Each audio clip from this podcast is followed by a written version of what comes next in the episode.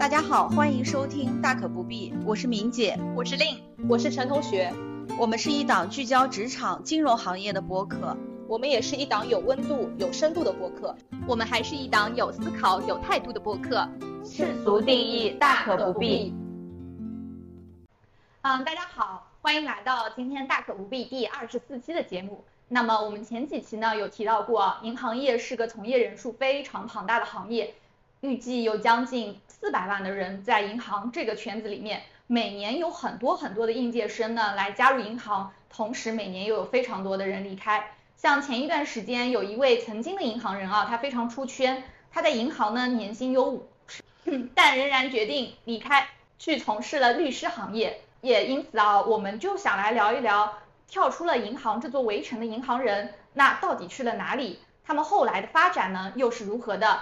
也给那些想从银行快速逃离的小伙伴提供一些信息和思路。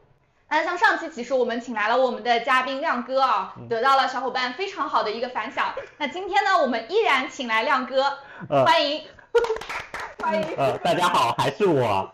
如果没听介绍的话，你们去上一期听一下，就知道我是谁了。亮哥是重量级嘉宾。对，首先啊，也请亮哥先来跟我们听众分享一下，你身边那些同事有离开银行的，那后来去做了哪些其他的行业吗？嗯，好的呀，那我就跟大家分享一下我以前做营销的时候，我带的一个小徒弟吧。那我那个小徒弟呢，刚开始因为我们都是信贷员嘛，他觉得做银行太苦了。为什么呢？首先他是一个比较内向的人。就不太善于跟客户交流，他又是一个比较严谨。那严谨其实，在银行呢是一个好事，但会做营销条线有个什么样的弊端，或者做营销条线有一个什么样劣势呢？动作比较慢。哦，抠细节。对，就很抠细节。然后他每天晚上呢都要加班。你在国有行每天晚上加班到九十点钟，谁是异类？对，对你你会就会成为一个异类，你知道吧？问题呢，领导也没觉得他好，为什么？因为他做的东西有时候抠细节了，他的效率就很低。你办出来东西太少，那你是要产出的嘛，所以他也很痛苦，领导也很痛苦。最后呢，因为也算是高材生吧，他就去考公上岸了。他当时跟我说的是，就是说，亮哥，这个银行也太苦了，我想上岸找一个轻松点的活。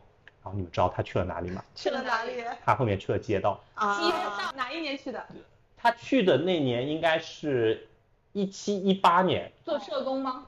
不是，街道就街道就事业单位，对事业单位就是那种事业编。但我们知道马上二零二零年疫情要来了，结果好死不死，他马上就过没爽了，只有一两年吧，就遇上了疫情。然后大家也都知道，疫情之后街道是最苦的一个地方，太辛苦了。就所有的行业里面，我感觉街道因为它的性价比没那么高了，确实，对，就是。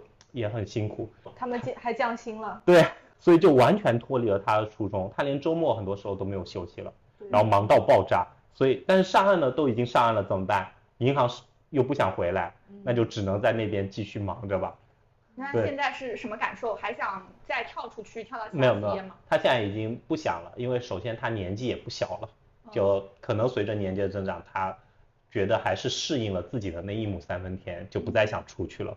嗯，所以怎么说呢？有时候我们刚开始离开的做的那个盘算啊，对，不一定是能按照你的设想的路线进行走，对，有有可能是行业的变化，有可能是整个社会的变化，都让你原先设想的这种目标就已经发生了改变，这也是没办法的。但今年疫情过去了，他们街道应该稍微好一点，可以松一口气了。就。其实一街道在疫情之前就是很苦的单位，因为他们招商引资的压力也很大，还有服务压力也很大。但我那个小伙伴刚开始过去的时候啊，他好像没这么大的压力，这两年就忽然告诉我，嗯，今年好像还好一点。嗯，对，嗯，祝福他，祝福他，祝福他，祝福我的小伙伴。那像亮哥刚刚给我们分享的，我从银行出去，我上岸的这条路径确实还是蛮蛮经典的。很多小伙伴从银行嗯出来，可能都会预留一段时间，我准备去考公，我国考、省考这样的一个方式去。那除了我上岸这一条路，有没有别的一些从银行离开的小伙伴的一些路径呢？明姐，你这边有没有相应的一个例子？嗯。因为我不是银行之前说也工作了二十多年嘛，其实也看见证了很多同事朋友从银行离开，去到非银行的一些机构。那这里给大家讲两个故事吧，当然都是成功的故事啊。一个呢就是我所在的公司同事的例子，因为我们公司的同事大部分都是来自于四大行或者是呃像招行、平安这样的机构。这样的银行出来的，那么他们到我们这里呢，主要是做一些高净值客户的维护和经营。那这些同事，他们当时在银行其实过得也都是蛮好的，因为业绩也比较好，收入也不错。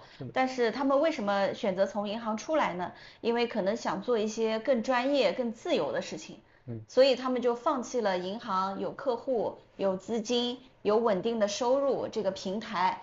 在我们这样的小公司展示它自身的价值，所以我们经常说，就像投资一样，在银行呢，大部分是贝塔的效用，呃，如果你出来了以后呢，才能体现你是不是有阿尔法，所以他们是在我们这样的公司有一定的体现了阿尔法。我不是为我们公司打打广告啊，但但确实有时候出来之后，特别从一个大的平台出来之后。用股市里常说一句话，就是潮水退去才知道谁在裸泳。对，你自己厉不厉害，有多少能力，你换一个平台就知道大家水平了。对，到底是平台的价值还是自己的价值？所以像我们公司，我有两个小朋友，他们都是从大行过来，但是现在也都做的比较好的，收入也都一年有个两三百万，一两百万。都还比较自由，而且工作时间 工作时间也没有银行那么长，基本上自己如果有事情，那就可以不用来，比如说拜访客户，比较自由，也不用勉勉强自己加班。呃，他们做的就是销售工作，对他们主要做的是销售工作，而且他们等于是放弃了一些职务，有一些嗯，放弃了职务，不再追求一些管理职能，做自己销售的事情。可能大家会觉得，哎，那你是不是放弃的有些多？那这个就看每个人的一个价值观了。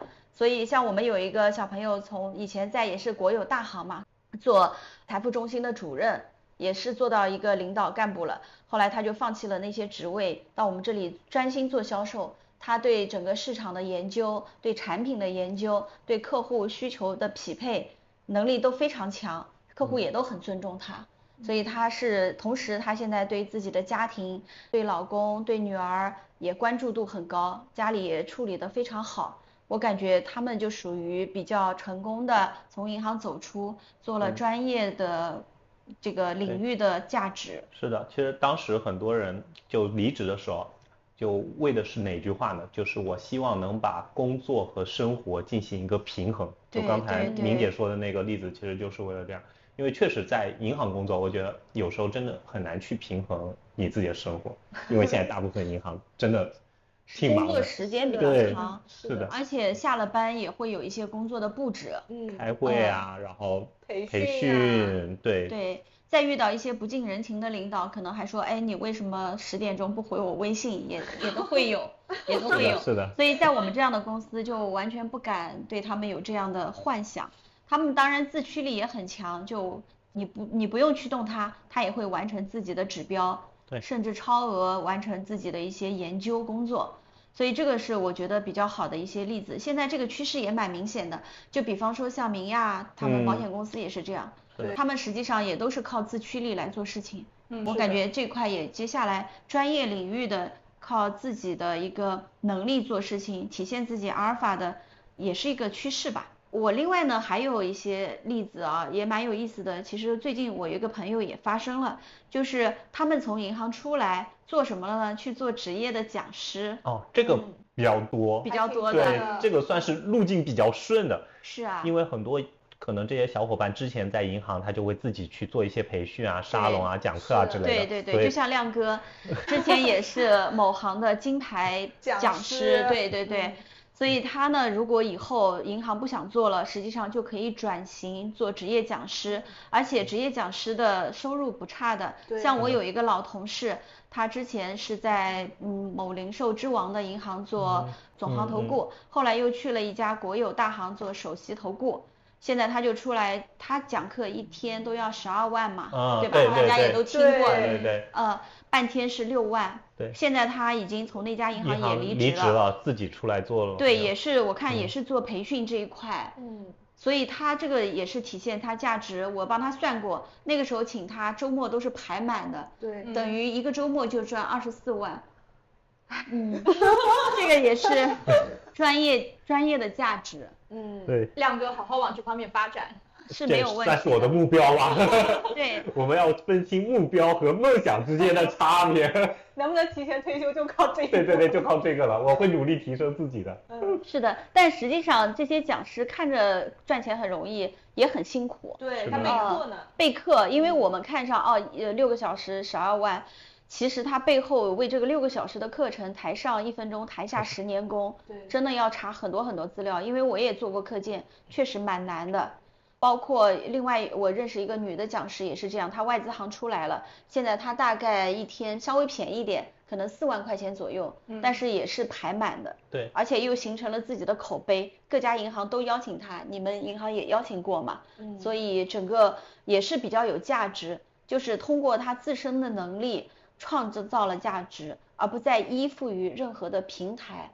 这个可能是我比较欣赏的嗯。从银行出来之后，哪怕你是快逃，你也得有一个比较好的去处，而不是为了逃而逃。对嗯，所以明姐讲的像这一类的，我的核心就在于我自身的一个能力能否支撑到，而不是为逃而逃。对，你要有，啊首先你要有自己的核心能力啊，核心竞争力啊，不然就可能就回去啃老，继承家业。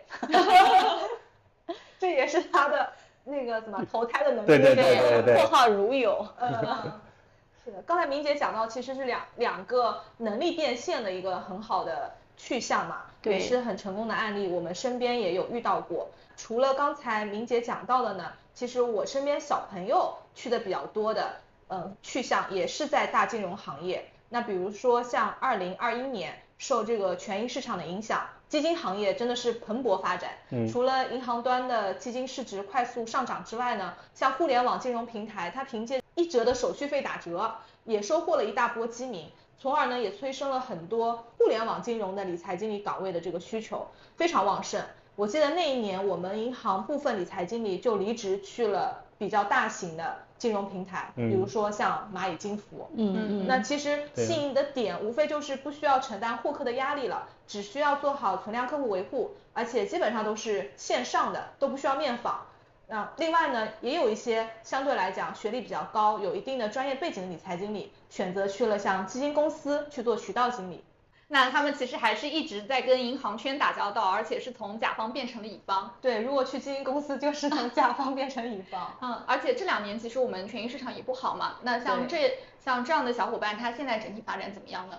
苟住吧，具体我没有太了解啊，但是从他刚转去基金公司那一年的话，收入肯定是有明显提升的，对因为基金公司的收入还是挺可观的嘛，而且也会更自由，没有那么多杂事情，嗯就是会更加纯粹一些。嗯，不用写材料汇报，写材料汇报。但但是其实金融行业今年也真的挺不容易的。看各大新闻的时候，像基金、券商这些嗯头部的公司都在提降薪这件事儿。是的，所以去了之后吧，那个陈同学这样说的，先苟住，等风来，对，就跟我券商的同学一样的，他们现在就是三年不开张，开张吃三年。对，嗯，没错，除了像刚才讲到的这一些呢，我也想跟各位听众补充另外一个方向，有点打开新世界的感觉啊。这个是我在接触客户的时候发现的。我们银行去客户单位，大部分首先要接触的部门就是财务部嘛，特别是对公业务。那这个时候我发现呢，有部分的企业财务总或者是融资部经理，很多都是从银行的对公条线出来的。包括去国企、民企都有这种类似的情况。那银行人转型做企业财务有哪几点优势啊？我觉得有两点。第一个呢，就是他拥有财务会计的专业知识，因为本身银行做对公业务的，亮哥做过，肯定也知道，你肯定要知道这个财务报表是怎么样的，对对公司的经营、运营都要有一定的了解嘛。而你要且写调查报告，写写那个授信报告的时候，其实你对对整个行业的分析，包括你前面如果开篇写的比较好的话，你甚至会加一点宏观环境，因为像我们刚开始我从业的时候是一一二年嘛，那时候四万亿刚投下去不久，嗯就后面等到一三一二一三年的时候开始慢慢收水嘛。那其实前面的宏观环境对你这笔业务是否去办，对这个行业的影响，其实还是有一点。而且像这一类，我如果之前在银行对公做过的话，他会知道授信报告当中银行他在意的是哪些点，他会去踩这些点。是的，是的。对啊，我刚才想要讲的就补充的就是说，他除了拥有专业知识之外，他会更加的落地，更加的实战。对嗯，比如说知道这个企业该怎么做报表，能赢得银行的青睐，知道该怎么跟授信审批官沟通，更能争取到这笔授信额度。然后第二点呢，从银行出来的人，他自然对银行这个市场，包括银行的产品，会更加的熟悉和了解。一些市场的商机也好，产品他都是非常熟悉的，等于打破了这个信息差。那企业老板就很高兴啊，因为他知道怎么借助银行产品来帮助企业有效的来降低这个资金成本。比如说，我举一个简单的例子，像公司它有一个简单的综合授信的一个业务，我用同样的一个额度，我其实用不同的产品去包装或者去使用，它的贷款利率是相差很多的。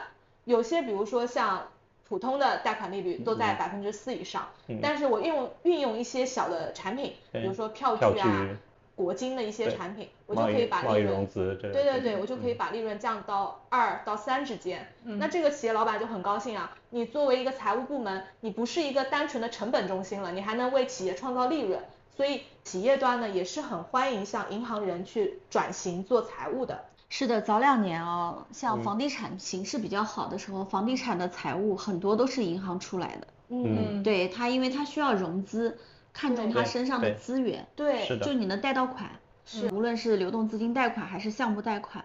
这两年我发现这就这一类的去向有一个趋势，去的比较多的是政府融资平台。对，政府融资平台最近充斥了很多银行比较有经验的对公的客户经理或者是行长。对，嗯而且像我们银行人如果去企业发现这个财务是个老银行人，其实还是有点怵的，因为他对我们银行实在是太了解了，嗯就对我们的一些产品啊、营销套路啊、营销逻辑啊，他都门清，所以他知道你的底价是多少。我们其实银行如果再去营销这一笔业务的话，其实是难度会更大一些。那刚刚亮哥、明姐还有陈同学啊，都给我们介绍了银行人跳槽的这么一个故事。但其实从这个过程当中，我们发现它不只是一个跳槽，它还涉及到银行人转型的一个方面。那其实我也想了解一下啊，明姐，嗯，你觉得跳槽跟转型它们之间是有什么样的一个区别？对我，我是觉得这是个很好的问题啊。我们银行人经常想着逃离银行，但实际上我到底逃到哪里去，是一个比较严肃的问题。那像跳槽，就是比如说我从营销岗跳到另外一家单位的营销岗，或者像令这样的，基本上算是跳槽，从一家单位的职能岗跳到另外一家单位的职能岗，工作内容有一些简单的区别，但实际上岗位区别不是特别大，这个叫跳槽。但是我们刚才讲的几个故事呢，比如说上岸，比如说我说他转型到做像我们这样的私募公司做销售，或者是职业讲师，或者是到一些企业里做财务，这些呢都是叫转型，这两个还是不一样的，因为工作的内容、单位或者是平台都发生了巨大的变化。那在转型方面，到底怎么样才能成功呢？其实是有一些理论知识的啊，我我这里也给大家介绍一下，这个跟我最近也是在学职业生涯规划师的课程啊，以后也可以给大家做一些咨询。因为如果想转型成功，有三个条件是必备的，这个就叫能力三合。它是什么意思呢？是知识、技能和才干这个三方面构成了我们每个人的能力三合。所以，如果我们想有一个成功的转型，需要在能力三合上提前做好准备。我们先看知识是什么？知识最简单，就是指我们的学历和一些证书，比如说我们是985、211的本科、硕士学历，或者我们有一些 CPA、CFA 的证书等等，这个就是我们能够进入一个行业、一个岗位的门槛，这个是起步。再看看什么是技能，技能就是我们的职业能力。打比方说，就像令比较强的数据处理能力，像陈同学比较强的沟通能力，像亮哥比较强的演讲能力、带教能力，对吧？像有一些审美能力比较强，包括有一些资源整合能力，这些呢，就是我们需要结合我们的知识，通过刻意练习习得的。最后呢，是看才干，才干就是我们自己不以为然，但别人羡慕不已的天赋。比方说刚才说的潜意识啊，像有同理心比较强啊，像做事比较认真啊，像比较有创意啊，这些形容词都是才干。那这个就是能力三合。如果我们能力三合储备的比较好，那找到我才干的点，同时我们就能够结合自己的技能提升，形成一个比较好的转型。像刚才讲的一天十二万的老师，嗯，他就是具备了知识，具备了讲课的能力。同时他自己也相对比较有一些天然的感染力，这样子就就是我们的能力三合，所以转型成功靠的就是能力三合。明姐也分享的非常好啊，那其实我也想带各位听众朋友来问一下，那我们应该要怎么来认清我们这些能力三合呢？因为今天主要不是讨论能力三合，我想简单的介绍一下，后续我们如果小伙伴感兴趣，可以在评论区留言，我们专门录一期能力三合。简单的说是三本书、三件事、三个圈子。三本书就是我在这个想去的领域，我找三本最有代表性的书进行读深读透，充分了解这个领域的一些必备的知识和技能。第二呢，三件事。就是比方说，我找一些这个圈子里比较好的大咖做一些交流，同时呢，我去考一些证，同时呢，我结合找一些人脉资源，这个是三件事。还有三个圈子，像你公司内部的比较优秀的人员的圈子，同时在行业内的比较优秀的圈子，再放大眼界是国内比较优秀的圈子。所以总的来说。三本书、三件事、三个圈子，最后总结到九个字，就是学知识、练技能、攒才干。这个下次我们可以专题探讨。非常感谢明姐的分享。这个如果听众朋友们有兴趣的话，我们下次可以开一期专题啊，专门来讲一下这个能力三合的一个故事。那其实它也是可以帮助我们去认清自己，包括我们去认清我们后续职业发展的一个非常好的一个方式。如果大家感兴趣的话，除了能力三合以外，我们还有一些 CD 模型、三叶草模型，都可以用来作为我们跳槽和转型的一些识别器，包括加速器，都是可以给大家做一些分享的。大家有这样的需求或者困惑，也可以在留言区给我们留言，那我们到时候会选取听众的留言来专题给大家做一些分享。刚才呢，我们三位小伙伴啊，也给我们分享了自己身边的故事。那其实呢，我之前在一个公众号叫做坦书谈钱里面呢，也看到了，嗯，他给我们列出的几项出路啊，这边也想跟三位来讨论一下这些出路的一个可行性。那首先出路一呢是跳槽到中小公司，出路二呢是跨境实体行业，三呢是下沉去做销售，四是下海创业，五呢是回流到中小城市。六是做培训讲师，七呢是去进行一个职业的猎头，八搞搞副业，九全职炒股，十提前退休。大家对于这十条出路是怎么看的？我想选十。我也想，我也想选十。可能大家梦想都是选十吧。对。但是如果有可能，我也想选九，全职炒股，因为我还比较喜欢这个的。但但其实刚才另说了这么多嘛，那其实我这边总想跟大家一起聊一聊这上面的几个选择，其实是有几个维度。第一个维度呢，其实就是降维打击嘛。就我们原先在一些大公司、大城市积攒的经验，或者说一些方法，我们到小地方把它用出来，这样呢，你能从一个普通员工变成一个管理者，或者说你从一个一般的员工变成一个优秀管理者。嗯，像像我那个老婆嘛，我老婆不是最近是自由职业嘛，对，她虽然不是在我们这一行的，但其实有一个很有意思的现象，她说自己哦，她她在。我们所在的省会城市，它是普通设计师校区。那在我的老家，因为我和我老婆不是同一个地方人嘛，但都是省内的。在我的老家呢，它叫优秀设计师校区。哦。对，然后在他自己那地方呢，是来自省城的优设计大咖徐总。所以这个称谓上的差别，你们就能明显的体会到，他其实是作为一个降维打击的设法。你说小徐能有什么？不一样吗？不还是 跟我每天在一起的那个小徐吗？对不对？所以第一个可能我们可以用学到知识去降维打击。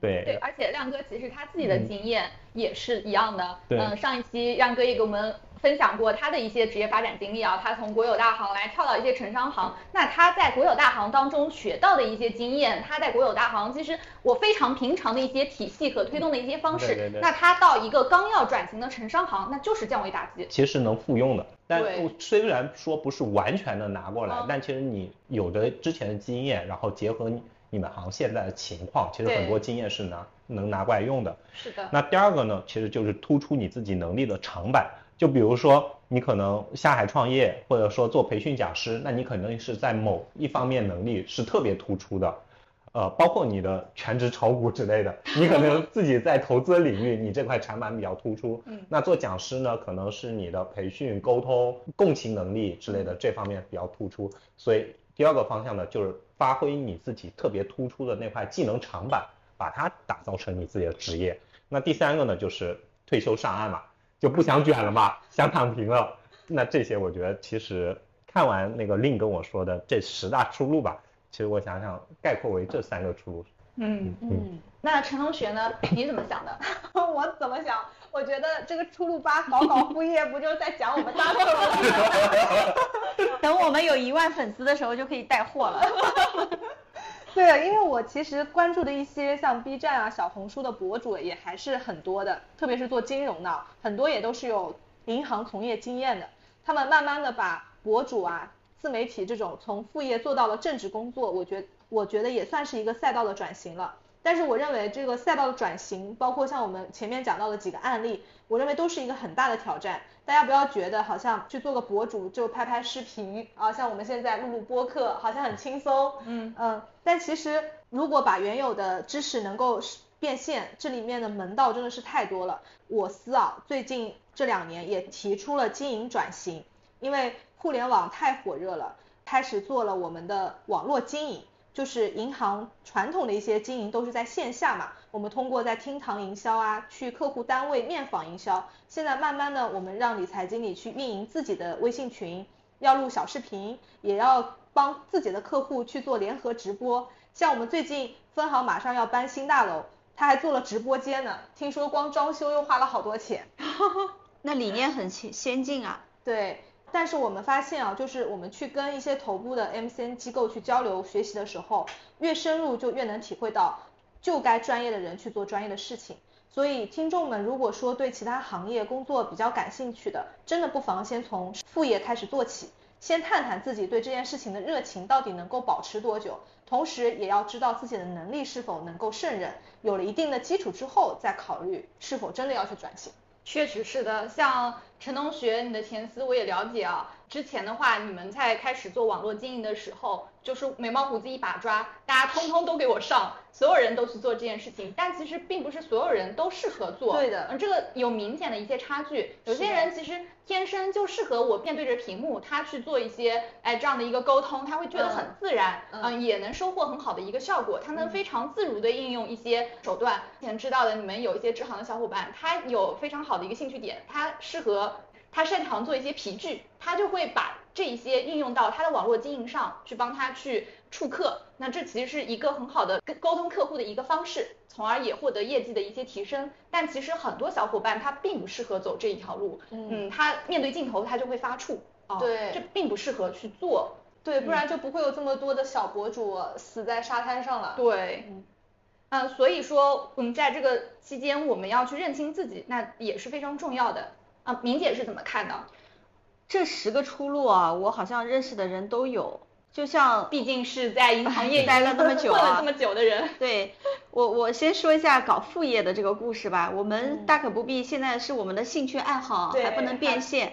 前段时间呢，我有一个好朋友，我因为自己一直想开咖啡馆嘛，我一个好朋友搞到一个不要钱的场地，可以开咖啡馆，是不是？我们就想去做对，嗯去想做副业了，对吧？后来我们算了一本账，没开，反正结果是没有开，大家都知道。嗯没有开的原因是，哪怕这个房租不要钱，卖咖啡也是一门不赚钱的生意。对。后来做了深度的调研，如果像一天在一个写字楼里的咖啡不卖到一百杯左右，其实都是赚不到什么钱的，应该这么说。对呃，我们看瑞幸什么赚钱比较多，嗯但是它主要靠外卖单，而外卖单。在卖家是一点都赚不到钱的，全被平台吃了去了。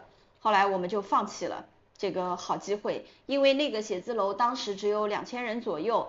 他说这些人是调研过，说是喝瑞幸和蜜雪冰城为主的，喝奶茶为主的，它不是喝一些小众精品咖啡为主。虽然那个咖啡也不贵，可能就二十块钱左右，但是也支撑不了。所以搞副业并不是说想象的那么容易，还是要基于自己的一个能力圈吧，也要提前做好准备。也要做好调研，很多你看做奶茶、做咖啡，全部投资了几十万，对对吧？这个新闻也很多，都死掉了。我自己是比较倾向于出路六和出路七，出路六就是培训讲师，出路七是职业猎头，而且我是希望能够形成一个闭环，因为虽然我现在还在。嗯，金融行业做工作，但是总会不管提不提前退休，人总是要退休的。那也我我退休之后也是想做一些事情，所以我选择了一下，可能这个是比较适合我的事情，也在储备，以后看看有什么机会，所以也在学这些专业的知识。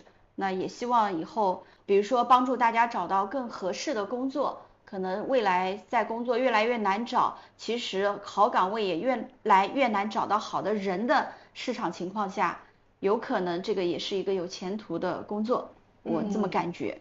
明姐果然是卷王，是不是？退休了还在想出路。对我们提前退休可能只想躺平，他提前退休完了。那那我的想法跟明姐是一样的呀，我现在在规划自己退休，因为像我们这代人。就八零后嘛，那对呀，不是啊，那我们肯定六十五是跑不掉的。从我的年纪来看，我六十五跑不掉，但我六十以后从事现在的工作，劳动强度肯定太大了。对，我觉得我的身体其实是支撑不了的。那我那五年干什么呢？那我得想个出路啊。就以前特别羡慕某头部的财富管理银行，他们其实有很多小伙伴。因为这个平台当时转型的时候，他们亲身经历了嘛，嗯，然后就出来做了讲师。现在市面上很大一部分讲师其实都是那个平台出来的。就刚才说十二万一天。对对对，十二万一天的嘛。那其实我们为什么不行呢？我现在也在做我们小银行的财富管理转型，对不对？那有没有可能我们把这个模式跑通了？因为那家头部城商行的模式，其实现在很多银行在学，人家不一定能学得过来，因为小银行跟他们没共性。那小银行如果能把自己跑通了，那以后我们是不是能作为一个输出？对，所以这算是我们的一个梦想也好，或者说我们一个退休职业规划也好。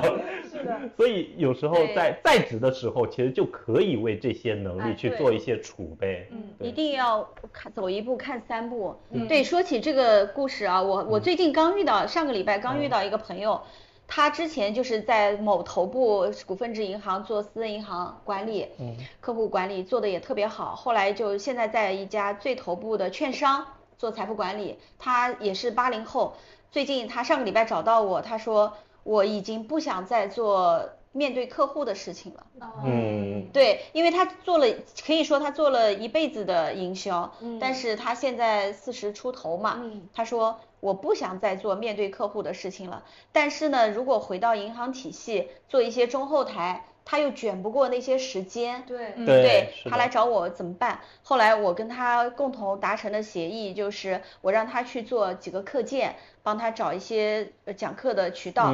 他反正现在也不是很在意收入，所以就打造他作为一个职业讲师。对，在之前他的能量值是非常低的，我叫他做了霍兰德。很令人吃惊的是，他每个加起来都不到十，每一项每一项都不到对，比如说他的 E 加起来最高是九。哦。对你你是好几项都二十几。嗯。陈同学，令也是。感觉明姐这个我得先去试一试。不迷茫的人不需要做的。哦，这样子的。对。后来我就说你这个是失真的，我没有办法帮你评判你哪个能力特别强，因为你的能量值太低了。就那个时候他说是的，我所有都选了 No。哦，这个时候我能感觉到都不喜欢，就我都不想做，我既没有兴趣，也没有能力，也没有反馈，但我知道肯定不是事实。嗯，他就在现阶段能量值特别低，所以他就很苦闷的想转型。那我给他找的这条路，他立刻干了两天之后，他说。我找到了我想要做的事情，一下子就有元气上来了。对，刚才发了简历给我，叫我给他看，我还今天因为特别忙，还没给他看。嗯，他就马上，我们已已经在接了一个项目嘛。嗯。呃，我打算让他做，我们做一段时间之后，他就可以独立的来做转型了。呃，我是觉得这个是作为培训讲师，作为一个专业人士，其实是一个比较好的出路。其实我们之前啊，也从小红书啊嗯之类的渠道会有看到说，哎，我嗯退休延迟之后到六十岁，难道我还要面对那些无理的客户？大家都会有这样的焦虑。那甚至更进一步，我到三十五岁，我到四十岁，我的一个职业焦虑，我要怎么跟年轻人去卷？我们其实大可不必，之前也讨论过，哎，我三十五岁，嗯，转型焦虑的这么一个话题。那其实说到底，嗯，我觉得都是跟我们现在的一些积攒的一些能量，包括我明姐刚刚说的特别对，我要走一步看三步。我现在能去做的一些事情，我能为自己嗯提升的一些方面，都是为我后续做转型来提供一个非常好的铺垫。就像你们打游戏要买装备。对。对，准备装备一样嘛，我们装备越多越安全，技多不压身。是啊，像我这个朋友，他如果能够转型成功的话，也是因为前期他十几年的营销经验，对，以及他的表达能力，以及他对客户的维护是比较用心的，这些都是他前期储备的一些技能。就是培训这个行还挺喜欢这种实战型的讲师的，对的，他一直是做这个客户，他没有做过别的。是的，是的，嗯。而且他对客户特别的以客户为中心，又经历了这些历练嘛，专业的培训，我觉得是比较合适的吧。对，真的就是每一步走过的路都不是白走的，都不是白走的。所以他现在唯一要提升的就是讲课技能。当然他也是我们大可不必的听众啊，呃，也祝他成功，祝他成功。啊，感觉我们听众的 level 都挺高的。刚才啊，我们也聊了银行人的一些出路，也希望给各位听众小伙伴呢一些灵感和启发。那接下来呢，我们也想聊一聊，在银行当中，快乐工作和幸福生活是不是真的是可望而不可及？就像亮哥刚刚有告诉我们说，在银行我会很卷，我可能没有办法很好的去平衡我的生活和我的工作。那各位主播，你们的具体看法是怎么样的吗？陈同学，我认为啊，这个问题不仅仅存在于银行这个行业。更多的可能还是要从自身的这个心态出发。我身边也有很多银行人，他们挣到的钱也享受到了美好的生活呀。所以很多人认为的工作和生活的矛盾，我认为无非就是我想有钱又有闲。比如说我们去到客户单位，一般都是会叫叫苦嘛。哎呀，今年环境怎么这么差呀？业绩指标一点也没少，压力很大。然后我有一个客户，他就他年纪比较轻啊，九五后吧。然后就很可爱，直接会说那钱难挣屎难吃啊，就感觉像小歪的话，不是，那这话糙理不糙，就是你向往的幸福生活到底是什么呢？如果你能选择降低自己的物欲，那是可以找一份清闲但收入不高的工作。那如果不行，那就要承受付出劳动的辛苦。如何快乐工作？我觉得或许可以换个问题来问：如何苦中作乐？嗯，那如何苦中作乐呢？嗯，我认为很重要的就是积极的调整心态呀。我举个例子啊，很多人都会觉得销售很苦，指标压力很大，包括像我上一期提到的，很多职能小伙伴就愿意做后台的工作，不愿意来前台做营销，那都是因为觉得这个指标压力过大了。那我今年年初其实连着跟两个绩优人员做交流，他们两个人都不约而同的说，销售工作心态是非常非常重要的。他们的内心当中也其实放弃过，也有过跳槽想要换工作的这个念头，但现在都已经迈过这个坎了，而且是越做越顺。所以我认为我们都其实需要找到你在工作当中的一个正向激励，比如说我们销售，那完成一个指标的成就感，哎，我们十号发工资的快乐，这些都是我们的一个正向的激励。再比如说像我们现在这个小小的副业啊，刚才说是兴趣爱好。每次写脚本的时候也很痛苦，现在，但是我们现在突破了六百个粉丝，单期播放量破了七千，那这些都是正向激励，这些都是我们的苦中作乐呀。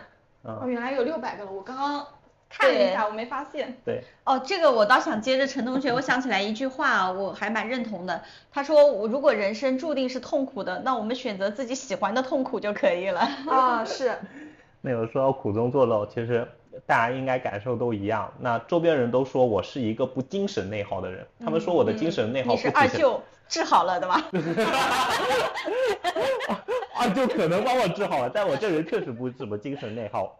就像我老婆经常说我的一件事儿，就是心比较大，回家都能睡得着，心嗯心里也不会藏什么心事儿，没做完的东西，第二天起来继续干就行了。对，对，就这个，首先对大家自己的心态要比较好。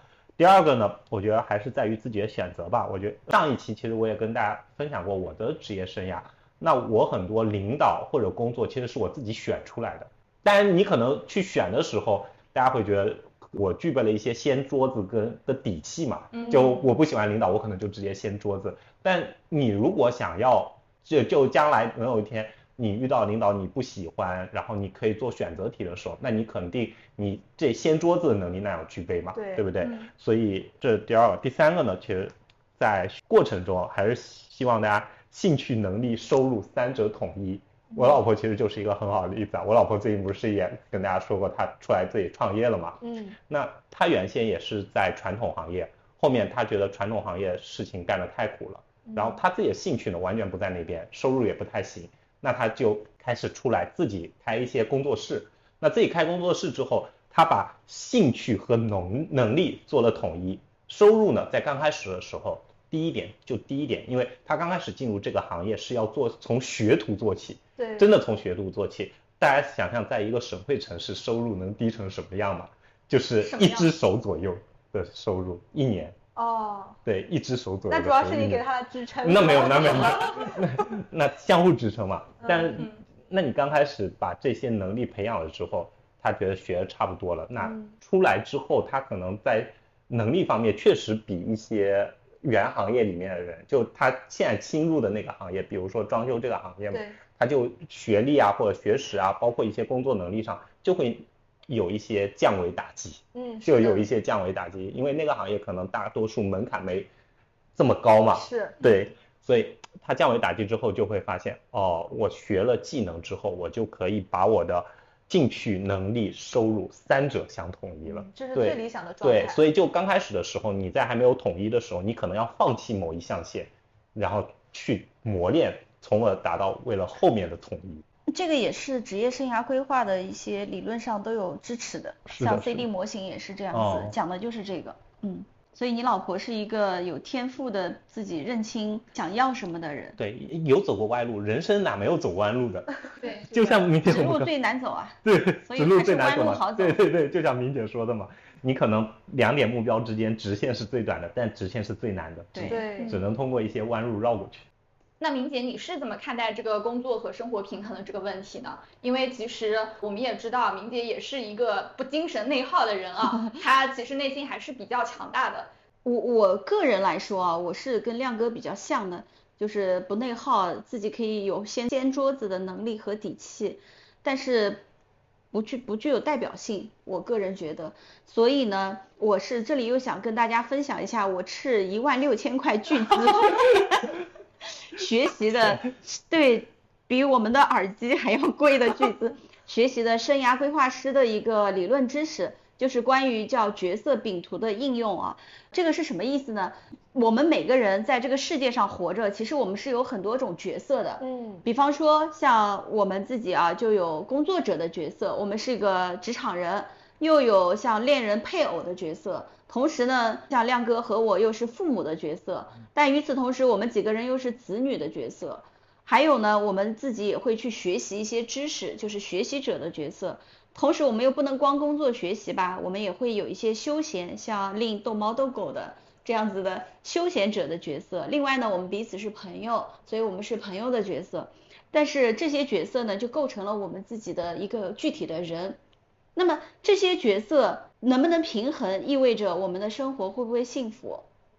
不过呢，这个平衡其实就是一个很值得探讨的一个内容。为什么这么说？因为我在这个学习班里，我年纪比较大一点嘛，他们很喜欢找我做导师，我们要对练的，他们做分享者，我做引导者。后来有一个成都的朋友，他是个 HR，他找我来对练。他最初的角色饼图呢是这样子，他的目前工作不是很忙，所以有时间来学习功课。他目前的工作占比是百分之四十五，因为一周我们算有一百个小时左右，他占了百他四十五个小时来工作，剩下就是他的其他的花样百出的这些各种者的角色。嗯，结果呢，他马上要跳槽到一家单位，这个单位呢刚去肯定要加班的。所以保守估计他的工作角色一周要变成六十个小时，就是百分之六十。一天工作十二小时啊？那刚去呀，我们当时不也差不多吗？早八晚八有什么区别吗？对呀，所以这个是正常的，是啊，十二个小时这个正常的职场人的现象。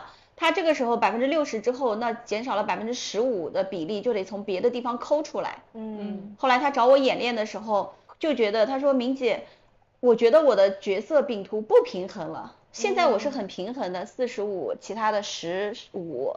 就分布的很均匀。接下来如果六十之后就变成一家独大，其他变得很小。嗯，所以他会因为这件事情而感到焦虑吗？他焦虑的，他是这样子的一个逻辑，他就说我我就想不明白了，我的角色饼图明明现在是平衡的，我是幸福的，我结果变成了不平衡的角色饼图，是不是就意味着我不幸福了？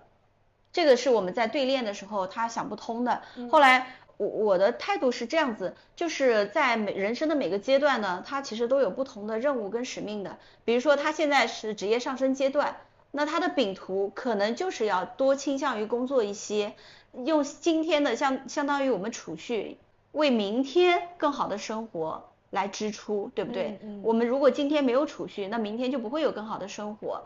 所以我们不是说一味的追求工作和生活绝对的平衡。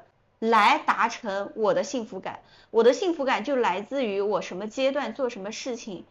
我的饼图在这个阶段可能工作就是多一点，那我下个阶段就有底气，有掀桌子的底气，我再回到四十个小时，嗯，来工作，把工作排好。讲完之后，他也对我表示了非常的。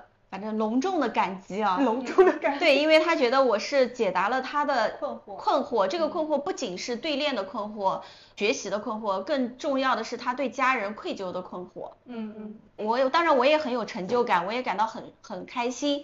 他终于想通了，这个星期他就把工作安排的好好的，准备到新的岗位去。他也做好了很很充分的准备，应该说，因为他虽然现在在芯片赛道。做 HR，但他觉得这个赛道越来越越来越难做，所以他到更高的职位上去，开启新的一片天，就意味着他要付出更多的时间。所以我想说的是，我们可以在生活中，如果觉得自己幸福或者不幸福的时候，适当的用一下角色饼图来解释我们的生活、我们的情绪。但与此同时呢，我们要动态的平衡这个角色饼图，在每一个阶段，我们效用最大的时候，该做什么就做什么事情。其实就不要纠结和内耗就好，这个是角色饼图的运用，下次也可以单独也开一期。挖的坑太多了。对，这个都是一万六学来的，还是蛮值得的。嗯嗯。所以其实明姐不仅是解答了刚刚那位同学的一个疑惑，那其实对于我们几位主播也是有非常好的一个借鉴。那在这个过程当中，其实我们要去了解到，就是我。这样的一个角色饼图的一个分布，它是一个动态发展的一个过程。那我们其实分清楚，现在是处于一个螺旋上升的一个状态，我们是否是拿工作可以去让渡一部分其他的一些角色的时间，还是说我是处于一些无意义的内耗当中？那这两种情况是完全不同的。前面一种我们完全不需要去焦虑，那后面一种呢，其实就需要去考虑清楚了。对。也非常感谢啊三位的一个分享。嗯，最后一个环节呢，我们也照例啊是来总结一下。首先有请亮哥。嗯嗯，谢谢令。其实在我自己的想法里面，不管大家最后去了哪里，人生其实都没有那种很完美的岗位嘛。钱多事少离家近这种梦想的工作，大家可能都想。但是如果真的让我遇到了这样的工作，我也会问，为什么幸运儿会是我？不是有句话嘛，就所有的命运的馈赠都已经标好了价格。那我尝试换位想一想，我在工作的初期，就职业生涯开始的初期，我就遇到了这样的工作，到底对我是幸运还是不幸？嗯，对不对？其实每个人都有自己的答案嘛，因为时代总是会变，你任何一个行业在时代的大浪潮里面都不可能独善其身。像我可能工作十几年，那我以我自己的职业生涯来看的话，在我刚毕业那会儿，什么最厉害？外企，像保洁这些，对不对？后面又开始是四大。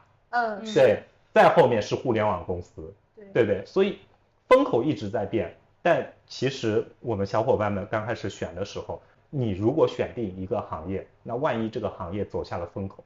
就像你选了教培一样，如果你因为钱多事少离家近，你把所有的技能都磨磨没了，就你只是一个螺丝钉，再也变不出其他的。但到双减政策来临的时候，你整个行业没了，你去哪里说？所以我觉得不管怎么样，其实人还是要一直去磨练自己在这个社会上赖以生存的一些技能。那最后呢，祝我们所有的小伙伴离职之后呢，都能云层发轫，培风图南。对，这是我新学的一个词。太好了，优秀，感谢亮哥的祝福啊！我认为幸福其实是一种选择，工作也是生活的一部分。那么银行的工作呢，更是所有工作里面的一小板块。我们其实可以有对自己工作的把控，有对自己职业生涯的选择，也就是我们对人生的把控。就像我刚才说，只要是我们自己选择的，哪怕是痛苦，那我也选择自己喜欢的痛苦。在这样的情况下，实际上就是一种幸福。认同，是的。所以我们大可不必啊的态度就是世俗定义大可不必，人生焦虑大可不必，职业压力大可不必。那这些也送给所有的听众小伙伴。好，我们今天二十四期的节目就结束啦，谢谢，谢谢，拜拜，拜拜。 5th of November, when I walked you home, that's when I nearly said it, but then said forget it and froze. Do you remember? You probably don't. Cause the sparks in the sky took a hold of your eyes while we spoke. Yesterday, drank way too much and stayed up too late. Started to write what I wanna say. Deleted the message, but I still remember it said, I wish I was who you drunk